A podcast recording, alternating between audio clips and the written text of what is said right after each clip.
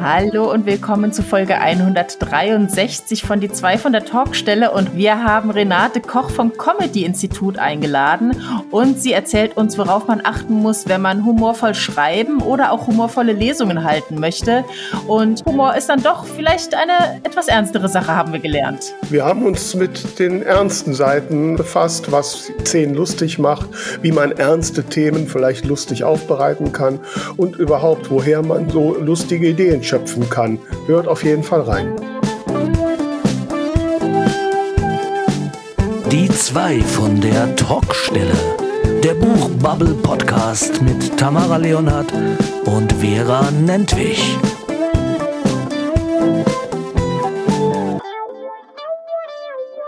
Hallo ihr da draußen, hier sind die zwei von der Talkstelle mit der Folge 163 und nach, äh, ja, zumindest für mich erholsamen Ostertagen gehe ich voller Elan in die neue Woche und ich schaue mal rüber, ob meine liebe Tamara auch so schwungvoll ist. Hallo Tamara.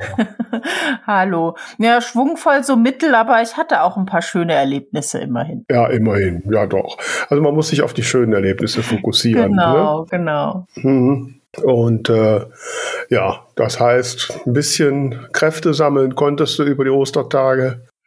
Ähm, ja, auch ein bisschen, auch ein bisschen. Auch ein bisschen, oh, okay. Genau. ja, nee, war tatsächlich spannend. Am Samstag ähm, war ich eingeladen in der Radiosendung von der Martina Straten, die wir ja auch schon als Thriller-Autorin hier zu Gast hatten. Mhm. Und äh, sie hat immer samstags hier bei uns auf Radio Salü eine Sendung, in der es auch viel um Bücher geht. Und da hat sie mich eingeladen als Gast der Woche. Das war mhm. sehr, sehr schön. Da durfte ich auch noch zwei Bücher verlosen und wir haben so ein bisschen über die Romane gesprochen, über die Konzertlesungen gesprochen, ähm, all das drumherum. Das mhm. wird, soweit ich weiß, auch noch kompakt als Podcast erscheinen. Ähm, ich weiß allerdings nicht wann. Ja, es sollte eigentlich schon längst da sein, aber ich, ja gut, ich habe jetzt übers Wochenende schon mal geguckt, weil ich das dort am Samstag nicht live hören konnte. Da hatte ich es aber noch nicht gesehen, aber hm. muss jetzt noch mal schauen. Ja, da, da werde ich dann noch mal trommeln, wenn es soweit ist. Genau. Genau. Und gestern war ja ähm, das äh, Kurzkonzert, was wir hatten bei ah. dem, äh, bei diesem Workshop expressives Malen. Da sollten wir ja eine halbe Stunde zum Thema Freude musizieren und das war richtig schön. Das war ähm, ähm, in Saarburg eine sehr coole Location, eine alte Glockengießerei. Mhm. Und äh, war so ganz rustikal, so halb Open Air, also überdacht, auch mit äh, drei Wänden drumherum, aber nach vorne hin offen. Und ja, war eine kleine Teilnehmergruppe, aber die waren total dabei. Ähm, eine hat sogar getanzt, also es hat richtig Freude gemacht mit denen. Mhm. Und ja, das war sehr, sehr schön. Ja, schön, das freut einen doch. Da kann man doch wieder ein bisschen Endorphine tanken, ne? Genau. So, auch wenn es vielleicht im kleineren Rahmen ist, aber trotzdem, wenn man Zuspruch bekommt, das ist schon toll. Ja, auf jeden ja also Fall. ich, ich finde, eine kleine Gruppe, die wirklich voll mitmacht, ähm, gibt doch mehr Feedback, als wenn es irgendwie ein Riesenpublikum ist, wo du merkst, die, die sind gar nicht so dabei. Insofern hatte das ich wirklich sehr viel Spaß und war ganz toll. Ja, ich habe ja in äh, nächste Woche äh, am 22. Auftritt im Theater Halbe Treppe in Dienstlaken. Mhm. Gestern kam Mail von den Organisatoren und äh, ja, also der Saal ist definitiv noch nicht voll. Ne? Ich meine, so groß ist es auch nicht. Äh, da muss noch ein bisschen was kommen. Also da das muss ich hier nochmal einen Aufruf machen, wenn du in um, um im Ruhrgebiet bist. Ne? Komm am 22.04. ins Theater halbe Treppe. Weil so halbleerer Saal ist irgendwie auch nicht so motivierend. Ne? Ich drücke die Daumen. Ja, danke dir. ja, ansonsten habe ich halt äh, jetzt ein Klosterwochenende genutzt, um in meinem Schreibprojekt mal äh, dem Ende deutlich näher zu kommen. Ich bin ja eigentlich schon ein bisschen Verzug und ist mir aber auch gelungen. Ich bin jetzt, glaube ich, ganz gut. Jetzt noch kurz vor dem Showdown. Sehr also ich schön. hoffe doch sehr, dass ich das bis zum Wochenende irgendwie schaffe, auch wenn ich jetzt ab, ab morgen gen Stuttgart unterwegs bin. Aber irgendwie werde ich das schon hinkriegen. Was machst du da denn? Ähm, da ist das Jahrestreffen von Mensa Deutschland. Hm, okay. Da halte ich auch einen Vortrag über Self-Publishing und äh, ja, und ja, wie gesagt, da bin ich jetzt in Stuttgart, aber ich habe mir nicht so viele Termine vorgenommen. Also von daher werde ich da hoffentlich zum Schreiben kommen. und das jetzt irgendwie bis zum Wochenende fertig kriegen. Mhm, cool. Ja. ja, ansonsten habe ich am Wochenende gemerkt, äh, dass ich anscheinend doch älter bin, als ich dachte. Huch. Ja, es war sehr frustrierend. Ich hatte so ein bisschen, ne, war grusam, ich hatte mein Schreibziel erreicht und ne, mir was gemütlich gemacht und dachte, ach, könntest ja mal wieder ein bisschen Podcast hören.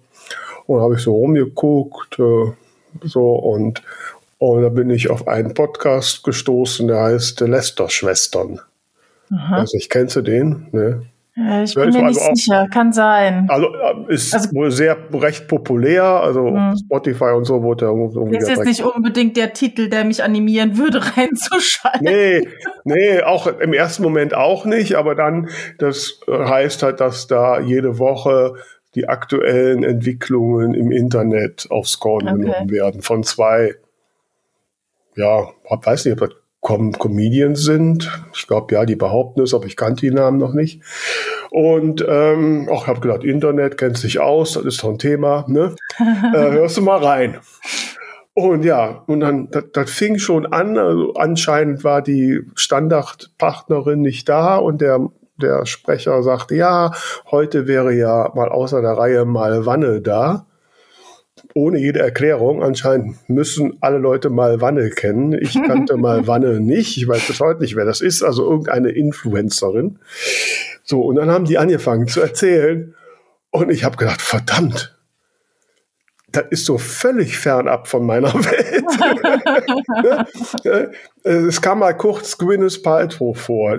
Die, den Namen kannte ich, aber sonst auch keinen einzigen. Dann haben die sich über, über Kennst du Jeremy Fragrance? Nee. Äh, oh, du auch nicht. Du bist doch Ich kenne aber auch echt vieles nicht.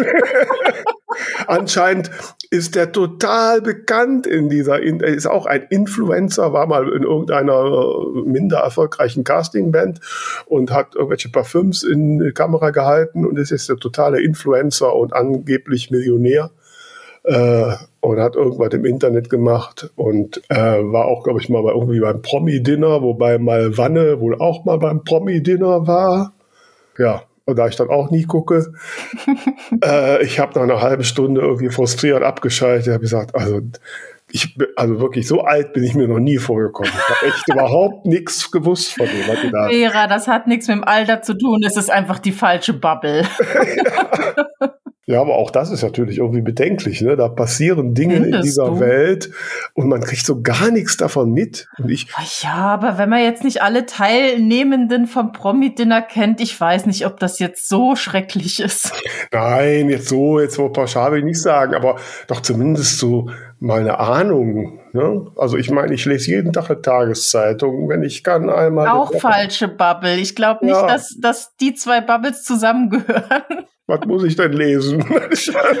ich glaube mehr so diese bunten Hefte, wobei, nee, nee, Influencer sind auch nicht in den Heftchen. Also ich glaube, da musste dann doch mehr ähm, auf YouTube stöbern nach diesen ganzen Influencern oder so. Ich weiß ja nicht, ob es TikToker waren oder keine Ahnung. Ja, Aber YouTuber oder sowas. ich weiß jetzt auch nicht, wie, wie dringend man das alles kennen muss. Also ohne, ohne jetzt irgendwem seine Arbeit mhm. absprechen zu wollen, aber ich glaube, wir haben genug in unserer Bubble zu tun. Ja, ja. Wobei Bin da entspannt. Ähm, da gab's doch, hast du das erzählt? Wo war das Thema wieder? Ich hab, hast du erzählt, genau. Hatte dich in April geschickt wegen der, der Anwalt, der sagt. Der Solmecke, ja. Genau, dass man Nachrichten aus der anderen Bubble. Also ich finde, äh, also so diese, diese, diese abgetrennten Erfahrungswelten ähm, sind ja auch durchaus gefährlich, ne? Wenn, so, weil das ja auch zur Meinungsbildung und wenn man nur so in seiner Bubble sich die Meinung bildet, dann wird es natürlich äh, automatisch einseitiger. Ja, aber ich glaube, das ist ein, das ist jetzt ein andere da, machst du, glaube ich, ein, ein, anderes Feld auf, weil Meinungsbildungsbubbles, da sehe ich nochmal was anderes. Ich weiß jetzt nicht, ob, ob jetzt äh, Parfum-Influencer unbedingt so wichtig für meine Meinungsbildung sind. Ja, vielleicht Meinungsbildung, gut, wahrscheinlich nicht so unbedingt. Aber ich sag mal so, für Menschen wie wir, die ja durchaus auch auf die Bühne streben, ähm, macht es schon Sinn, von solchen Entwicklungen mitzubekommen und zu sehen, wo, wo kann ich das für mich nutzen? Wo ist das vielleicht auch eine Info zu meiner Zielgruppe? Nicht? Das und ist halt die Frage. Ist deine Zielgruppe, sind das diejenigen, die das gucken oder hören? Ja, ich befürchte nicht. Nee. Hm. ich meine, Publikum ist wahrscheinlich eher Apothekenumschaumäßig unterwegs. ja, okay, machen wir das ein Thema nicht auf. ja, da, da passt es ja zu, dass wir heute ein total ernstes Thema haben. Ne? Auf jeden Fall. Ja, ernst deshalb, weil irgendein kluger Mensch mal gesagt hat, es gäbe nichts Ernsteres als lustig zu sein. Und äh, da ich auch heitere Sachen schreibe und versuche hier und da auf der Bühne lustig zu sein, habe ich mich mit dem Thema beschäftigt und habe geguckt, wo könnte ich das denn mal lernen? Und da habe ich unseren heutigen Gast gefunden. Sie unterrichtet Comedy lustig sein in ihrem Comedy-Institut, tritt selbst als Comedian auf. Und äh, ja, von ihr wollen wir heute den Humor mal entschlüsseln lassen. Renate Koch ist heute da. Hallo Renate. Hallo ihr beiden, ich freue mich über die Einladung, danke. Hallo Renate. Ja, noch freust du dich. wobei, bei, wobei man jetzt schon bei dem ersten Struktur von Humor war, ne? Erwartungen ja. brechen, oder? Genau. Also, ähm, wie ernst ist es denn, lustig zu sein?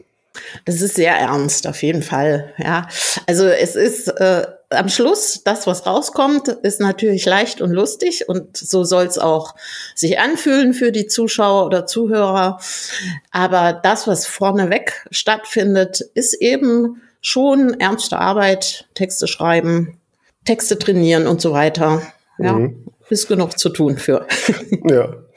Auf, auf welche Elemente kommt es denn an, damit etwas lustig ist? Also es gibt unfassbar viele humoristische Stilmittel, die geeignet sind, äh, mit denen man eben Humor produzieren kann. Ob das jetzt eine lustige Situation ist zum Beispiel, die man sich ausdenkt, in der sich eine bestimmte Figur befindet, wo sie reingeworfen wird. Ob das jetzt eine Figur ist, die an sich schon lustig ist und schräge Momente hat. Ob es einzelne Gags sind, ob es äh, Wortwitz ist. Also die Stilmittel sind sehr, sehr vielfältig, mit denen man äh, Humor auf der Bühne erzeugen kann. Und da sucht man sich am besten die aus, die gut zu einem passen. Mhm. Wobei ich ja mich ja immer schwer tue, ähm, ja, so zu erkennen bei den Dingen, die ich mache, ob die jetzt lustig sind. Weil ich habe mhm. darüber nachgedacht, wie du ja schon sagst, das ist ernste Arbeit ich kann da nicht mehr drüber lachen. so. Ja, es ist so, dass wir auch so einen Teil unfreiwilliger Komik in unserer Persönlichkeit haben. Das heißt, manchmal machen wir Witze und Sachen und merken das auch gar nicht so richtig, wodurch sich das erzeugt. Das hängt dann eben mit der eigenen Weltsicht zusammen, so einem besonderen Humor, den eben jeder hat von uns, der immer einzigartig, immer verrückt, immer anders ist und ja, ähm, und wie gesagt, das dann immer wieder lustig zu finden, das finde ich schon auch eine schwierige Geschichte, weil Humor ja von Überraschung lebt. Und das heißt, wenn du deine Texte kennst und du hast sie hundertmal gelesen und findest sie am Schluss nicht mehr lustig, dann ist das ein ganz normaler Vorgang, weil äh, ja, du findest es halt nicht mehr so überraschend wie vielleicht am Anfang, wo du dir selber noch auf die Schenkel geklopft hast. Mensch, was hab ich hier für eine Pointe geknallt? Halleluja. ja, ja. Jetzt wenden wir uns ja hauptsächlich an Autoren, Autoren, die also Bücher schreiben im Regelfalle. Und äh, da finde ich das ja noch schwieriger, äh, irgendwie eine, eine Figur zu kreieren, die lustig ist, ähm, aber eben nicht überzogen ist, also doch noch irgendwie ähm, ja ähm, für die Menschen noch nachvollziehbar bleibt. Ähm, an, welche, an welchen Ecken und Kanten kann ich drehen? Worauf muss ich achten, damit so eine Figur nachher lustig ist und trotzdem passt? Also erst einmal würde ich mir ein lebendiges Vorbild suchen, wenn es nur irgendwie geht. Ob das jetzt eine durchgeknallte Tante ist, ob das ein Nachbar ist, der besonders auffällig ist, der schon so komische Züge trägt. Das heißt, so ein echtes Vorbild, äh, ein Mensch, der sich schon lustig in deinen Augen verhält, ist natürlich eine Wahnsinnsvorlage für dich selber. Also du kannst dich in den vielleicht äh, zu einem Teil reinfühlen, weil du den sehr, sehr gut kennst. Und dadurch übernimmst du rein instinktiv schon einige Seiten von dem, die lustig sind und kannst die mit in den Text reinbringen. Vor allen Dingen ist es wichtig, dass diese Figur nicht zu eindimensional ist, also dass sie schon eine komische Weltsicht hat, aber dass sie eben auch äh, noch etwas hat, äh, was dem sehr konträr entgegensteht. Also wir Menschen sind eben nicht so eindimensional und deswegen immer das Bauen von vielschichtigen und auch wieder überraschenden Figuren macht's uns eigentlich leichter, weil die Leute wollen wieder überrascht werden. Das ist wieder das, was die, der Humor haben will. Genau. Und Menschlichkeit, also man sollte sich schon vorstellen können, dass es diese Person da draußen irgendwie gibt, vielleicht nicht so in den extremen Varianten, aber ja, ich würde mich umgucken. Ne? Wer so Meinst in deinem Umfeld noch so ist. Man sieht lustige Personen. Ich überlege jetzt gerade, ich glaube, ich habe nur ernste Menschen in meinem Umfeld. Ähm, äh, dann wird es Zeit, das zu ändern. Dann, äh, Wohin muss mal, ich? Genau, das Umfeld verlassen. Ich sage dann immer, besuch mal eine Esoterikmesse. lass, lass dich mal beraten. Ja, ganz, ganz ernsthaft beraten lassen an jedem Stand und du wirst innerhalb von einem Tag so viel Stoff haben. Ja. oh, der war bissig. Die nächste Trilogie fertig ist. Ja. Aber wer Tamara jetzt gerade bissig sagt, äh, ähm, das ist natürlich auch ein bisschen despektierlich und äh, ne und äh, ein bisschen, ja. Ja, wie? Tamara meint, es war böse. ja, also, also ich habe grundsätzlich gar nichts gegen Esoterik. Im Gegenteil, also ich finde das auch sehr spannend und ich kann das auch wahnsinnig ernst nehmen. Ähm, ich finde, es gibt halt dann bei allem immer so im Leben so seine Auswüchse, die so ein bisschen, ja, ein bisschen drüber hinausgehen und die dann spannend sind, mal äh, aufs Korn genommen zu werden. Jetzt überlege ich die ganze Zeit, ähm, also im Gegensatz zu Vera schreibe ich eben nicht explizit humorvolle Bücher, sondern mhm. bin eher in der romantischen Ecke unterwegs, ähm, versuche das aber durchaus auch ein bisschen locker flockig zu machen und freue ja. mich unheimlich, wenn mir gerade so in einem Dialog irgendein Wortwitz ähm, ja. entgegenfliegt und kann den auch nicht liegen lassen. Ja. Aber das sind dann eben so Sachen, die, die fallen mir eben beim Schreiben spontan ein. Und ich überlege die ganze Zeit, wenn ich jetzt wirklich wirklich sage, das nächste Buch soll explizit auch lustig werden. Wie, wie geht man da vor? Wie, wie sagt man, ich mache jetzt was Lustiges? Ähm, indem ich es will. Ja, also indem das erstmal ein großes Ziel ist. Das heißt, ähm, ich würde erstmal natürlich so vorgehen, wie du es auch machst. Das heißt wirklich, das erstmal aufzuschreiben, was so von meinem eigenen Humor in Text reinkommt. Also das mache ich auch äh, äh, sehr oft so. Vorangegangen ist natürlich eine Recherchephase und diese Recherchephase kann dann durchaus eben lustige Momente beinhalten, indem ich mir eben Themen suche, ähm, wo ich denke, na, die sind zwar nicht jetzt unbedingt lustig, die regen mich aber zum Beispiel auf, die kotzen mich an, die nerven mich, weil das ist der Stoff, aus dem dann auch der Witz äh, gestrickt wird. Mhm. Ähm, das heißt, das bietet dann die Sprengkraft für den Witz.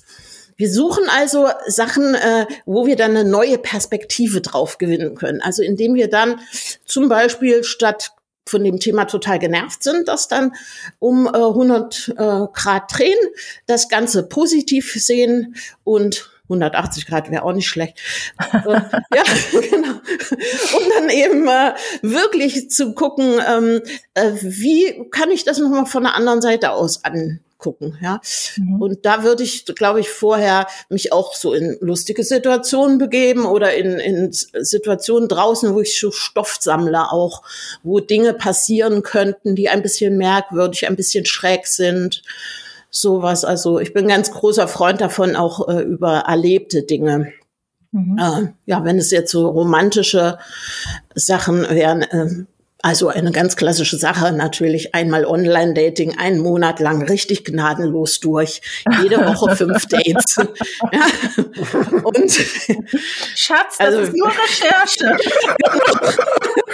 genau, das ist das Schöne daran bei unseren Jobs. Es ist immer alles nur Recherche. Jede Reise alleine in den Urlaub, jeder Besuch äh, in einer Veranstaltung in der Nacht in irgendwelchen Clubs. Es ist alles nur Recherche. Ja, jetzt ist meine Erfahrung beim Bücherschreiben aber die, wann immer ich da eine Szene reinbaue, die tatsächlich so geschehen ist, wird die immer von den Leserinnen und Lesern angezweifelt. Mhm. Ähm, auf welche Details muss ich denn gucken, damit mir die Leser und Leserinnen das nachher doch noch abnehmen? Gerade wenn also ich das überzeichne oder irgendwie lustig verdrehe. Hm. Also es gibt tatsächlich äh, Situationen im Leben, die quasi das toppen, was auf der Bühne möglich ist.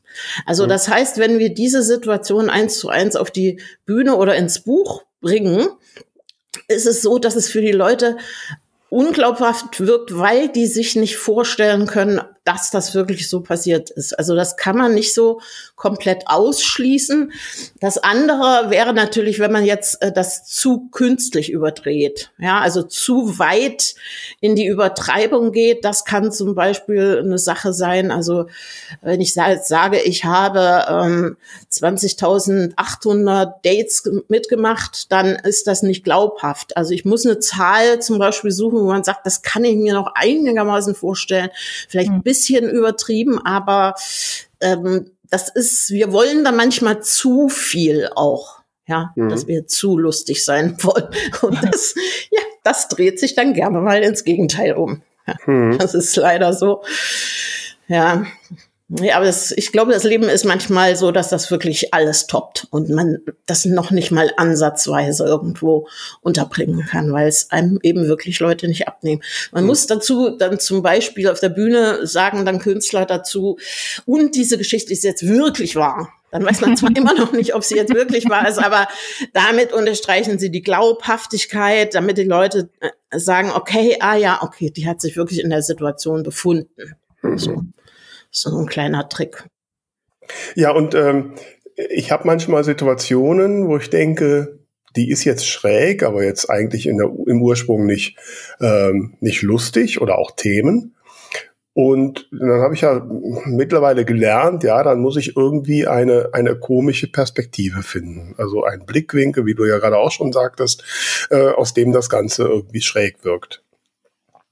Ähm, Gibt es irgendwelche, ich sag mal, Tricks, wie man diese Perspektive finde, weil ich immer mal wieder an Themen komme, wo ich die partout nicht finden will? Hm.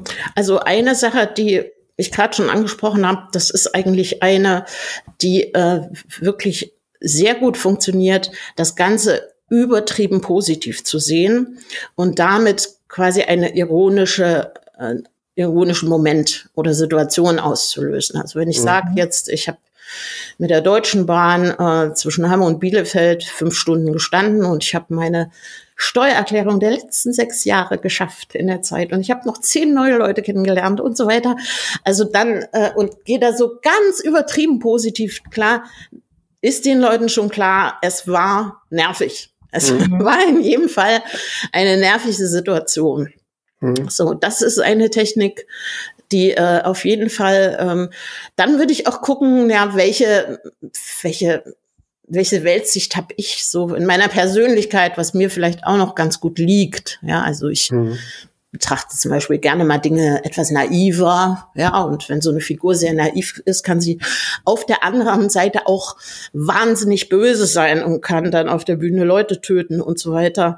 Also dieser Kontrast zwischen den äh, Seiten, das ist, also man fängt sehr oft an, tatsächlich auch rumzuprobieren. Wenn man jetzt eine mhm. lustige Szene erfindet, dann hat man nicht sofort genau so ist die komische Perspektive aus äh, der Seite äh, der Figur muss ich das erzählen und so weiter, sondern wir probieren wirklich rum, was erzeugt die Spannung? Was äh, erzeugt eine wirkliche Komik?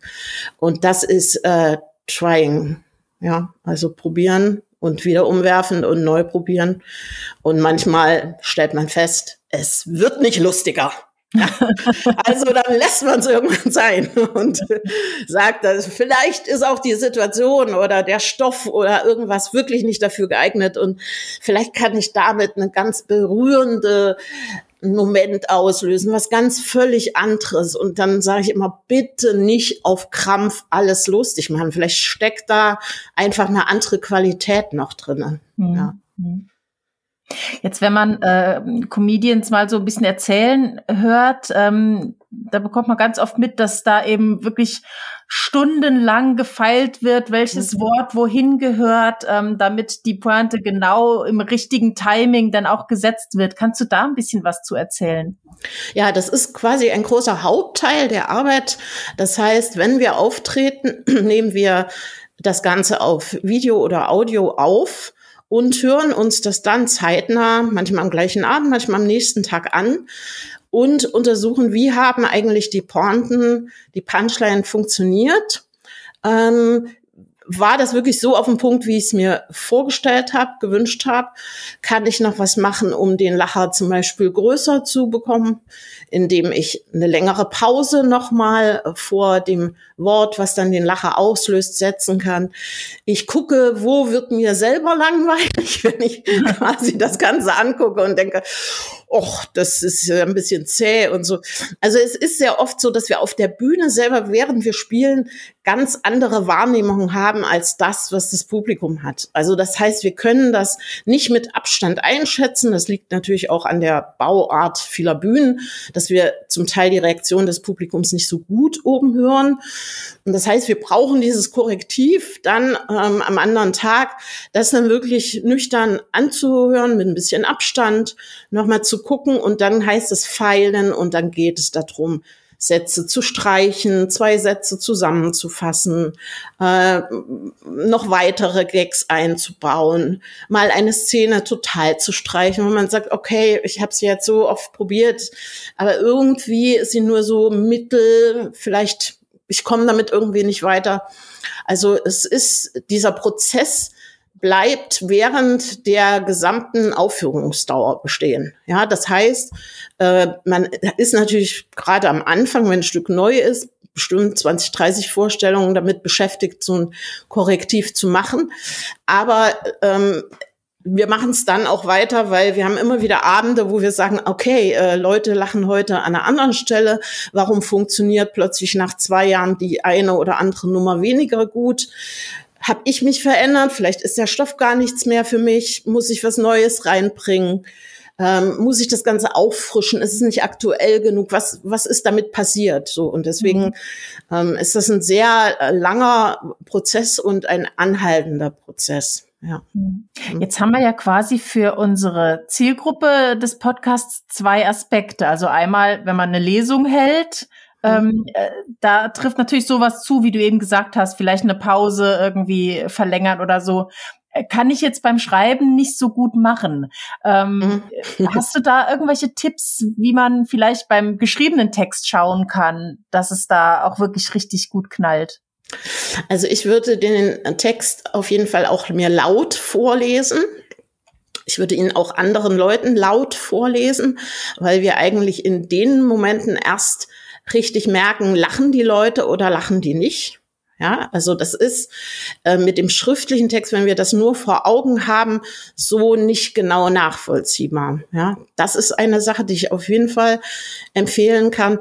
Immer Material, wie gesagt, an einer äh, fremden Zielgruppe auch testen. Also das heißt nicht unbedingt nur Verwandte und Freunde ähm, Kollegen, die einen sehr gut kennen, weil die eben einen äh, nicht so einen Abstand zu einem selber haben und dadurch wieder an anderen Stellen lachen, vielleicht auch manche Internas kennen und so weiter.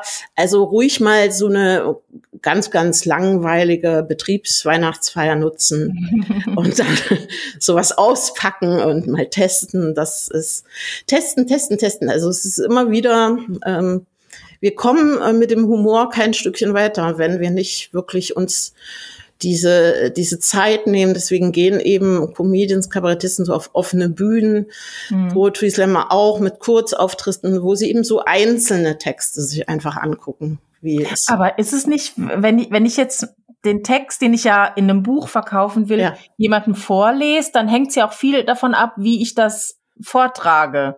Ja. Ähm, was ja auch. was völlig anderes ist, als wenn die Person dann eben allein mit dem Buch irgendwie auf dem Sofa sitzt. Ja, ja.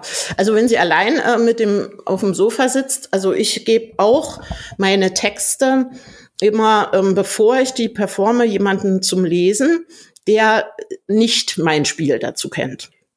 Und dem sage ich dann, schreib da bitte rein, Smileys oder Kreuzchen oder was weiß ich, wo du schmunzeln musstest, wo du mhm. richtig lachen musstest und so weiter, weil ich quasi wissen will, was ist da an Punchlines schon richtig versteckt im reinen Text, so. Und äh, genau, das, das hilft ungemein. Also da ähm, kann man sich auch selber nicht belügen so richtig, ja, äh, kann da nicht sagen, ach, ich spiele den Text aber dann super lustig und so. es gibt natürlich auch Texte, wo eben genau diese Gags nicht drinne sind und die tatsächlich durch die Präsentation und durchs Vortragen lustig wären.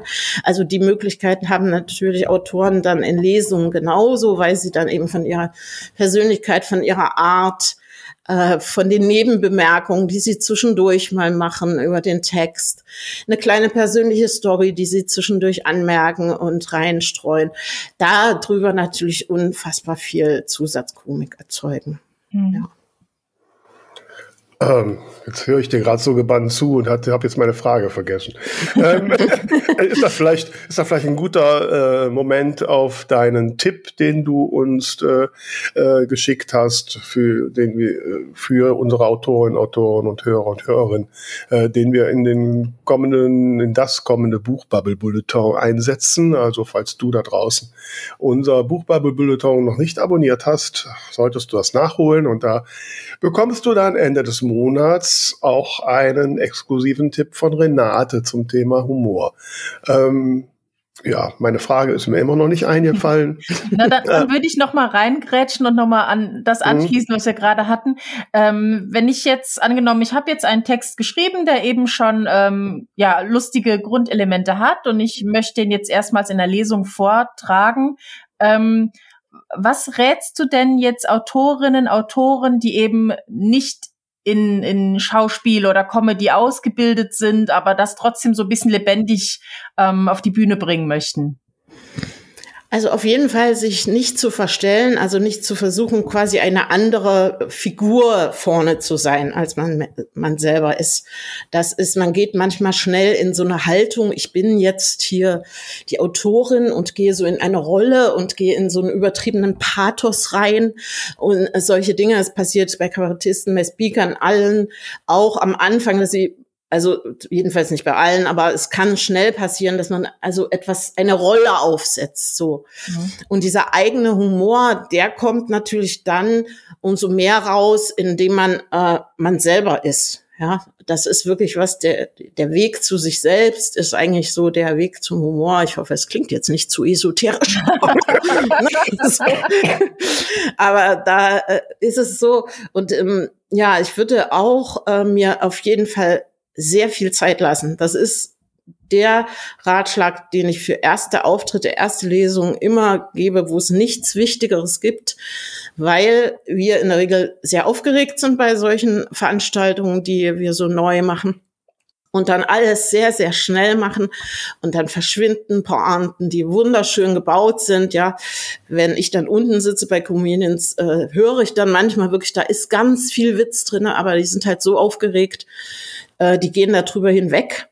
Also das heißt, wenn, wenn man sich auf der Bühne ein wenig zu langsam vorkommt, dann ist man eher im richtigen Tempo drin. Ne? Mhm. Und das ist eigentlich, ja, sich den Raum nehmen, die Zeit nehmen und meine, meine größere Pause, also mal, äh, ich nehme mal ein Glas Wasser und ja, also man, man ist da nicht auf der Flucht quasi. Ja? Und das ist äh, so das, ähm, was ich äh, wirklich das aller, aller, aller Wichtigste finde und wahnsinnig viel Spaß haben. Also das heißt, wirklich zu sagen, ich mach's mir schön mit den Leuten, ja, die sind aufgestanden vom Sofa, die sind zu dir gekommen, die wollen schön haben, haben, die sind nicht gegen dich, überhaupt nicht, nee, die wollen es einfach richtig schön mit dir haben.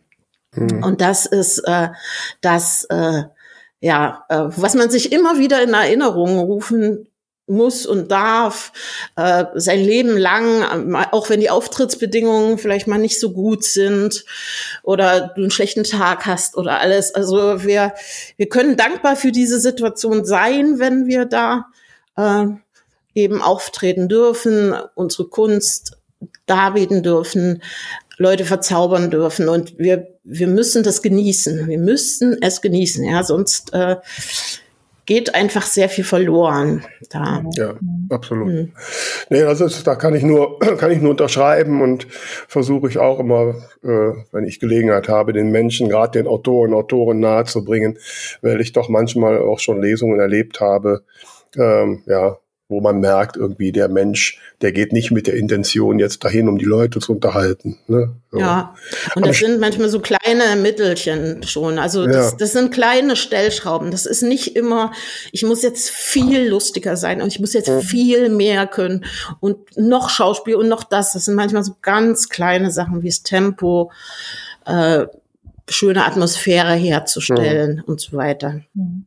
Und vielleicht äh, äh, geht mir gerade so durch den Kopf, was vielleicht auch so ein, so ein Ding ist, ähm, gerade wenn man eben noch nicht so oft aufgetreten ist, dass man sich unheimlich Angst macht, dass irgendwas schief geht, dass man sich verhaspelt, irgendwas vergisst oder so.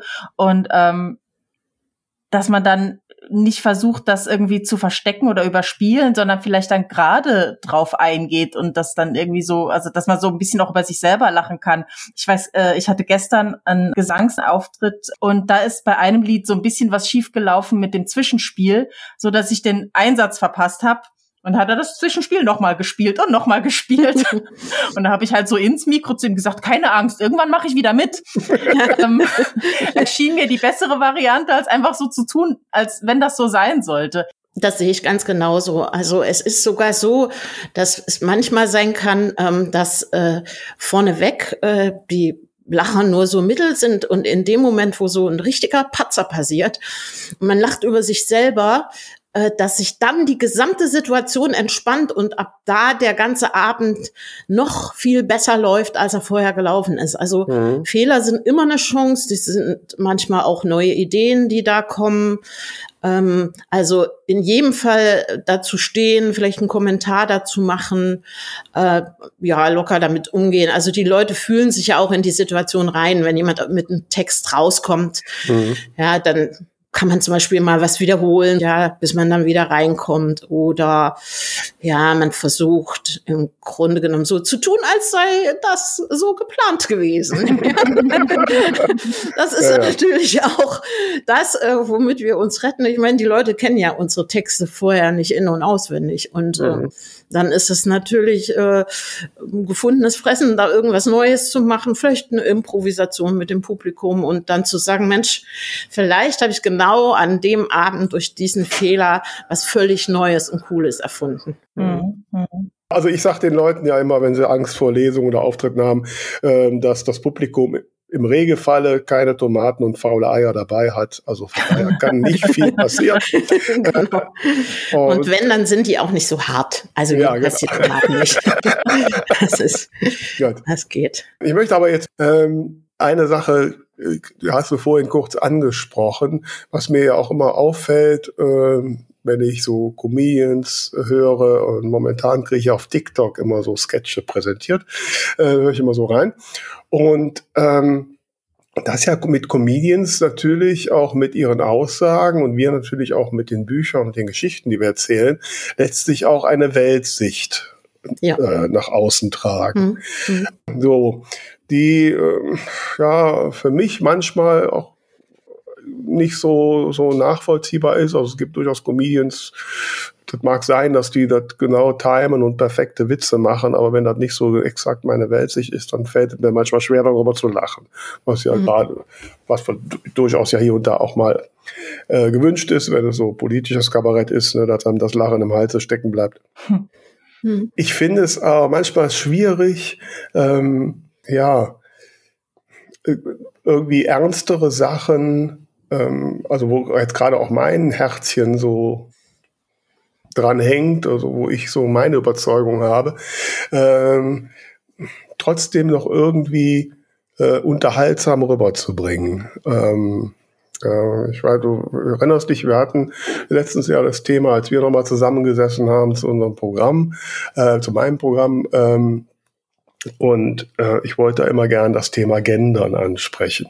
Jetzt bin ich ja jemand, die vom Grundsatz her eher pro Gendern ist. Ne? Vielleicht nicht unbedingt mhm. mit Sternchen und Doppelpunkt, aber zumindest die weiblichen und männlichen Formen. Ähm, so, und wenn ich auch bisher so Comedians, Kabarettisten höre, die überziehen immer äh, das Gendern an sich und äh, so und ähm, wie, wie kann es, gibt es Tricks, dass ich aus solchen Themen irgendwie trotzdem eine lustige Perspektive hinkriege oder äh, und trotzdem ja meine meine Einstellung darüber bringe oder ist die nachher für, für so ein Programm völlig egal?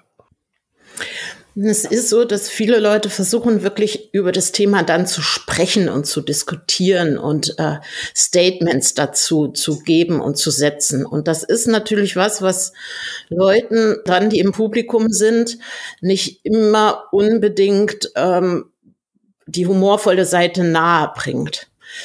Was wir immer gerade bei solchen, sagen wir mal, komplizierteren Themen ähm, die gerade in der Gesellschaft total aufgeheizt sind, wo die Diskussionen noch und nöcher, nöcher in den sozialen Medien laufen und äh, wo das so über äh, überbesetzt ist, das ganze Thema, dann können wir entweder sagen, na, ich äh, mach's gar nicht, ja, mhm. so, oder ähm, ich versuche wirklich eine Situation im Alltag zu finden, das dann da wieder zu spiegeln, wie ist das, wenn das gemacht wird, wenn da gegendert wird in einer Alltagssituation? Was hat das dann für eine Wirkung auf äh, das Publikum? Also können die den Prozess der Erkenntnis äh, wirklich selber gehen? Oder setze ich denen was vor, meine Meinung, meine Haltung und drücke da was auf? In dem Moment, wo sie etwas selber entdecken können und das mhm. auch für sich behalten können und wirklich, äh, sagen wir mal, nicht ähm, wieder in eine Diskussion reingezogen werden, äh, dann sind sie viel, viel eher bereit, äh, über so ein Lachen, über so ein Thema dann plötzlich sich auch anzunähern. Mhm. Es ist, äh, wie gesagt, ein heiß diskutiertes Thema. Die Fronten sind da äh, in der Gesellschaft zum Teil sehr, sehr hart. Äh, die Frage ist, kann Kabarett, Comedy, Humor dann die Welt so verändern, dass es die Leute quasi wirklich zum Nachdenken bringt oder wollen sie nur ihre eigene Meinung bestätigt wissen?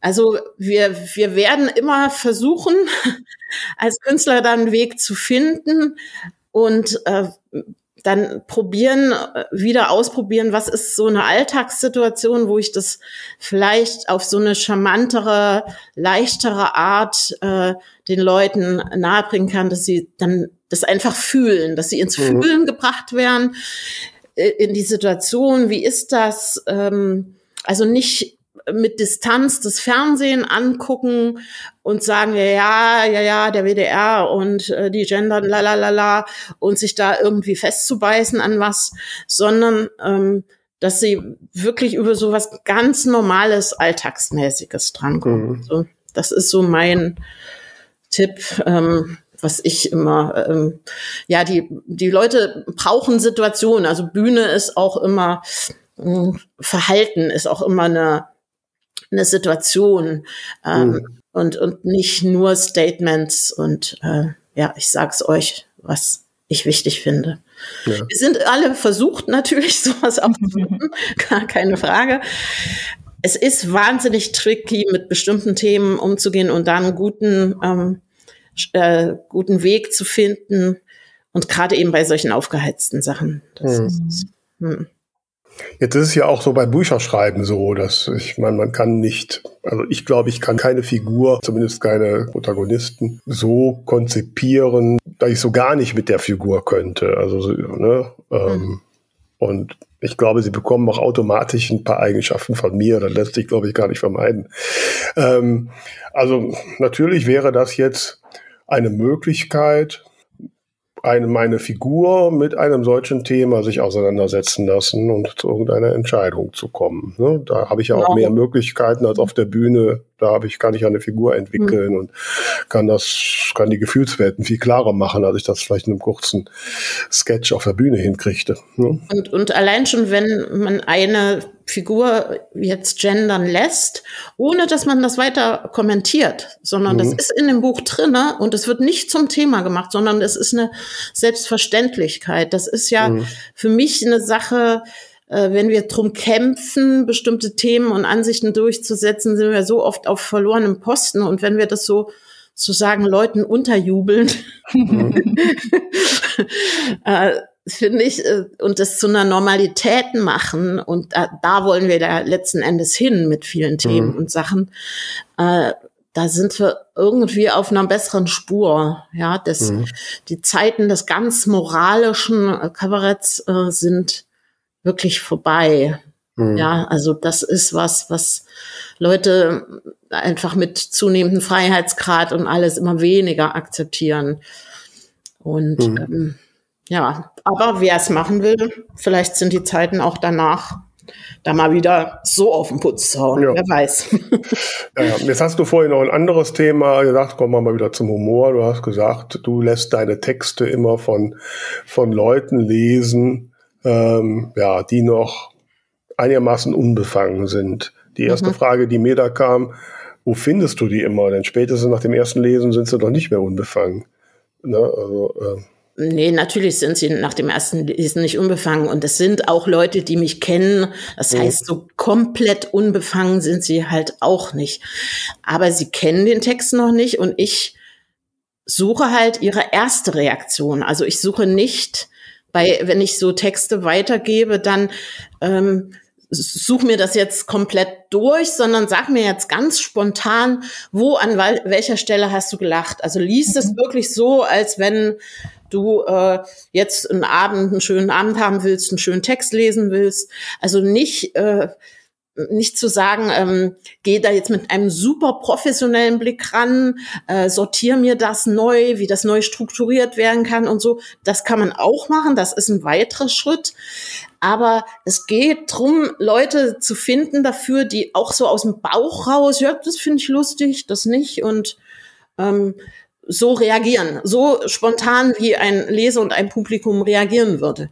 Mhm. Das heißt natürlich niemals, dass diese Person jetzt der Gradmesser für alles möglich ist, weil wir dann eigentlich so einen Text immer mehreren Leuten geben sollten. Also manchmal äh, finden sich da auch Leute und das machen Leute auch gerne weil die neugierig drauf sind, wie ein mhm. neues Programm entsteht und äh, was man neu, Neues ausheckt. Also ich habe da nie eine Ablehnung erfahren, dass ich gesagt habe, hier könntest du den mal durchlesen und mach mir einfach irgendwie ein Kreuzchen dran. Also das ist was, was Leute gerne machen, weil sie auch neugierig sind, was man da Neues ausgeheckt hat. Mhm.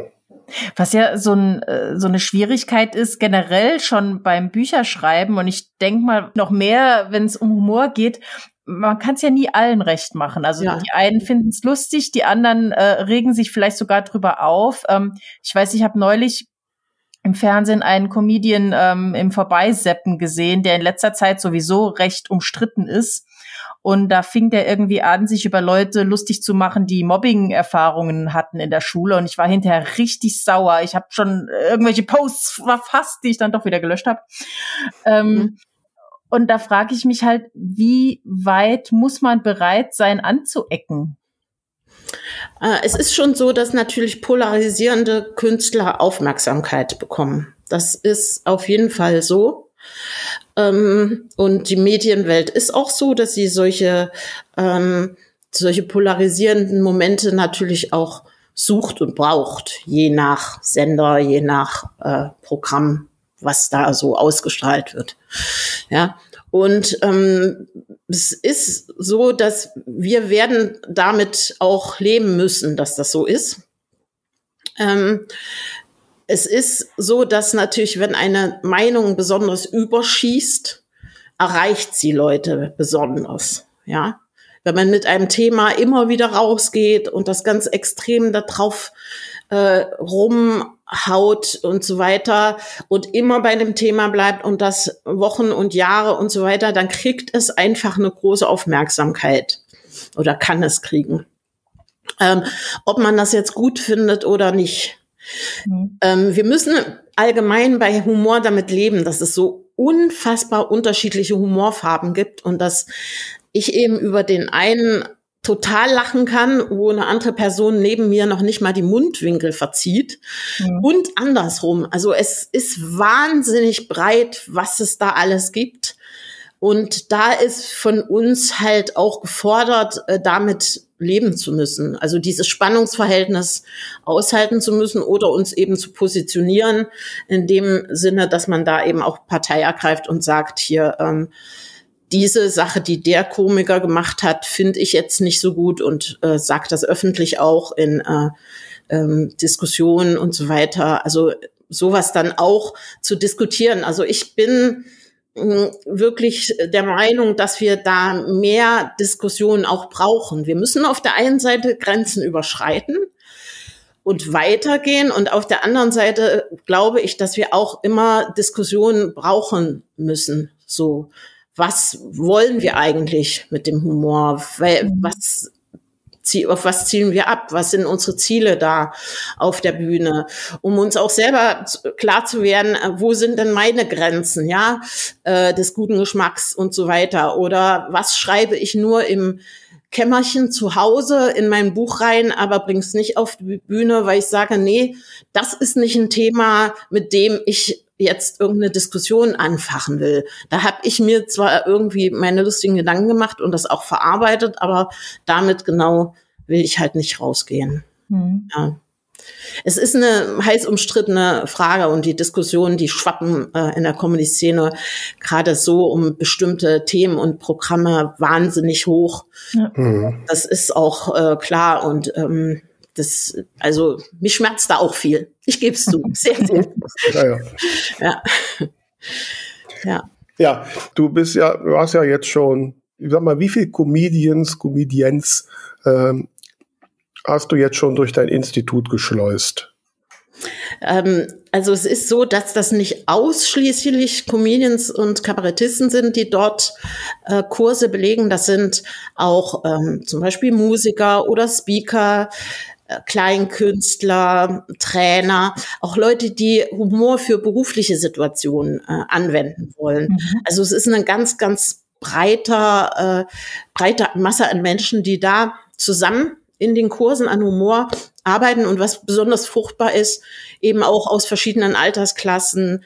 Und das ist eigentlich das Spannende. Ich kann da leider keine genaue Zahl nennen, gebe ich zu. Weiß ich nicht. Äh, es sind eine Menge und ich freue mich auch, dass äh, eine Menge auf den Bühnen unterwegs sind, äh, sei es jetzt mit Kurzauftritten oder eben mit gesamten Soloprogrammen, wie auch du, Vera, ja, das alles freut mich äh, natürlich äh, wie Wolle, dass das so ist und was für tolle Programme da auch entstehen und entstanden sind. Eben einerseits äh, angefangen in den Seminaren und dann eben in Einzelcoaching und Regie, äh, mhm. was ich auch äh, dann für Leute, die weitermachen wollen, sich weiterentwickeln wollen, anbiete. Mhm. Ja, aber jetzt bin ich ja, ne, obwohl wir jetzt ja schon recht lange zusammenarbeiten. Ich habe mal ausgerechnet, das ist schon fast sieben oder acht Jahre, ne? kann das sein. Ähm, ich bin ja immer noch nicht reich und berühmt. Was mache ich falsch? Du, du machst noch ganz, ganz viele wunderbare andere Dinge. Tolle Bücher schreiben. Mich engagieren, überall diesen wunderbaren Podcast zu machen, um mich mal hier gleich einzuschleimen, ich ihn wirklich, wirklich wunderschön finde. Und ähm, das ist eine Frage des Fokus. Wenn du sagst, äh, jetzt äh, wäre es meine Zeit gekommen, ich mache nur Kabarett, Comedy, nichts anderes, keinen anderen Job, nichts, sondern stürz mich da hundertprozentig drauf, wirst du wesentlich mehr auftreten damit. Und ja, aber das ja. muss es sein. Ne? Ja, aber da hätte ich ja auch noch ein Wörtchen mitzureden. Ne? ja, also ich möchte auf jeden Fall nicht, dass der Podcast aufhört. Also Tamara, du willst meiner Karriere im Weg stehen. Also. Jeder muss Opfer bringen. ja gut, okay. Ne, da muss ich ja, ich hoffe ja noch, wie gesagt, ich habe ja schon mehrfach behauptet, betont, dass mein Jahreshoroskop sagt, dass ab Juli alles bei mir total abgeht. Ne, also ich, ich werde das beobachten. Ja. Ja, aber ich habe, äh, habe ich vorhin im Vorgespräch schon gesagt, äh, ich habe, ich bin ja nächste Woche in Dienstlaken am 22.04. und da hat mir die die äh, Veranstalterin Mail geschickt. Also wir haben bisher 15 Karten verkauft. Ne? Also äh, das sieht jetzt noch nicht nach Weltruhm aus. Ähm, ah. Ne, kann aber müssen nur die 15 richtigen Leute sein. Genau, ja. kann ein wunderschöner Abend werden. Ja, sowieso, ja. den mache ich mir auf jeden Fall. Und, Und, vielleicht sitzt dann da jemand aus der NDR Talkshow unter den 15 Leuten. Nur ja, mal nebenher gesagt. Ne? Gut, wie der da nach Dienst lag, aber wir wollen die Hoffnung nicht aufgeben. Äh, nein, aber ich, ich, äh, ich trommel ja noch kräftig, damit da noch ein paar mehr kommen. Also falls du äh, in und um Dienstlaken zu Hause bist oder jemand kennst, der da zu Hause ist, schick ihn bitte ins Theater halbe Treppe. Ähm, und ähm, Jetzt eine Sache wollte ich noch sagen, weil die, liegt mir, jetzt fällt sie mir auch wieder ein, weil am Anfang habe ich gesagt, die Frage muss du unbedingt stellen. Äh, es gibt so Autoren, Autorinnen, die ich einerseits bewundere, weil sie es schaffen, ähm, ja, immer wieder so, so, so aktuelle Sachen aufzugreifen und witzig zu machen. Aktuelles Beispiel ist David Safir, der mit seinem Miss Merkel. Ne? Mhm. So, ja. ich meine, das ist einerseits eine so naheliegende Idee, dass man sich selbst in den Hintern beißt, um nicht selbst drauf gekommen zu sein. Ne? Mhm. Äh, andererseits ist er aber auch total plump. so, ne? ähm, worauf, auf welche auf welche Anzeichen muss ich achten, um, um solche Gelegenheiten für witzige Geschichten nicht zu übersehen? Ja, also eine Sache finde ich wichtig, sich wirklich mit Dingen zu beschäftigen, die also am Puls der Zeit sind. Und das nicht unbedingt, äh, wenn sie mich jetzt sonderlich interessieren. Also ich gehe auch mal in Filme rein, wo ich sage, da rennen gerade tausende Leute rein. Mhm. Ist jetzt nicht so mein Geschmack, aber ich weiß, dass viele Leute drüber diskutieren und ich will wahrnehmen, was interessiert die Leute daran und sozusagen am Puls der Zeit zu bleiben. Also ich glaube, dass wir manchmal denken, ach na ja, das äh, nee, da muss ich mich jetzt nicht mehr mit beschäftigen und so, nee, äh, das ist irgendwie nicht mehr meine Welt oder ähm, ich interessiere mich ja für andere viel speziellere Sachen und das ist ja auch gut so und ich lasse da so Sachen außen vor und da sollte man aber auch mal in den sauren Apfel beißen und mal sagen, okay, nee, das ist, wie gesagt, die neueste, ich gehe, ich will noch auf die FIBU, ne, auf die Sportmesse jetzt. Okay. und gucken, was da für Geräte unterwegs sind. Mhm. Ja, und ähm, dann kennst also, du bestimmt, Renate, dann muss ich jetzt unser Vorgespräch aufgreifen, weil da hat man genau das Thema. Ja, du strafst gerade alles, was ich gesagt habe im Vorgespräch, Lügen. Ja, genau, sowas von. Ne? Dann kennst du, Renate, du kennst doch bestimmt Jeremy Fragrance, oder? Natürlich kenne ich den. Klar. Selbstverständlich. Es gibt im äh, Podcast Hotel Matze ein super Interview mit ihm gerade. Äh, ganz, ganz großes Kino. Also, ja, also ich habe im Vorgespräch erzählt, oder im, dass ich äh, am, am Wochenende den Podcast Lester Schwestern äh, gehört habe und äh, und da kam Jerry, da kam eigentlich nur Namen vor, die ich nicht kannte, außer Gwyneth mhm. Paltrow.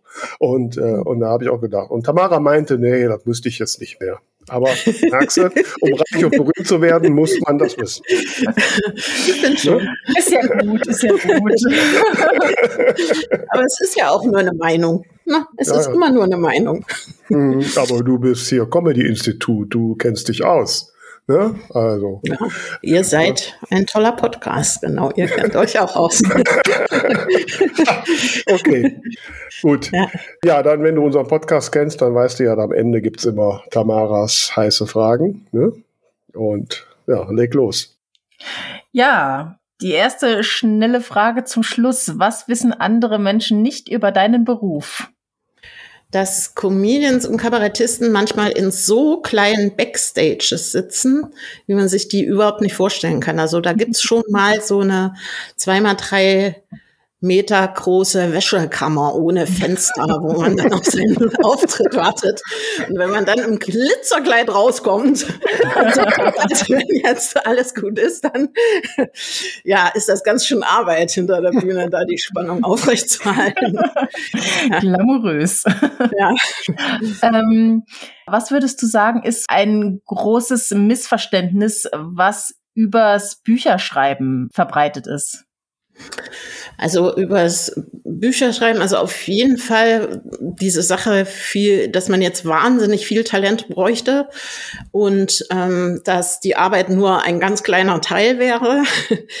das andere ist natürlich, ähm, ich glaube, dass Autoren denken, wenn sie sehr introvertiert sind, könnten sie äh, keine Lesung halten oder keine humorvollen also manche denken das zumindestens Und das finde ich einen ganz fatalen Fehler, mhm. äh, weil das hat gar nichts damit zu tun, wie man auf der Bühne glänzen kann oder mit seinem Humor, den er so ganz trocken und still raushaut, äh, auch wirklich abräumen kann. Okay. Mhm. Und wenn du in ein Buch eintauchen könntest als eine Figur, welches Buch wäre das und was würdest du da machen? Also ich wäre gerne ähm, äh, eine Pointe, die von Stück zu Stück hüpft und am Schluss mit einem Knaller endet. ja, dass äh, die Leute so Lust haben, das nächste Buch des Autoren weiterzulesen. Und da würde ich dann gerne in das nächste Buch hineinhüpfen. Sehr schön. Du bist ja doch ein bisschen esoterisch, ne? Also. Aber hallo. ja, ich danke dir sehr, liebe Renate, für deine Einblicke in Humor und in das, was du tust. Und äh, ja, ich hoffe sehr, dass ihr da draußen, liebe Hörerinnen und Hörer, äh, auch so ein paar Anregungen bekommen habt. Ich bin sogar ziemlich sicher. Und äh, ja, vielleicht kommt ihr jetzt alle in mein Metier und schreibt auch heitere Bücher. Ne? Ja, oder ihr Aber, kommt mal in einen Workshop oder fragt an, wenn ja. ihr mal Hilfe für eine Lesung braucht. Also genau. dann können wir in einer kurzen Zeit auch ganz schnell mal was umsetzen und wenn ihr da Lust drauf habt, gerne. Genau. Wie ihr Renate erreichen könnt, setzen wir alles in die Show Notes. Da könnt ihr ihr schreiben und was ausmachen. Und vergesst nicht, unser Buchbubble Bulletin abonnieren. Äh, da ist der Tipp drin. Und vergesst ebenfalls nicht, äh, uns zu empfehlen da draußen, damit das mit dem Ruhm und dem Reichtum trotz mangelndem Hauptberuf äh, auch noch klappt. Ne? So, jetzt habe ich genug gehaspelt. Ähm, ja, ich danke dir, Renate. Ich danke euch da draußen, Tamara. Alle lächeln mich an. Euch auch ganz lieben Dank. Es war mir ein Fest mit euch. Bis dann. Tschüss. Tschüss. Bis dann.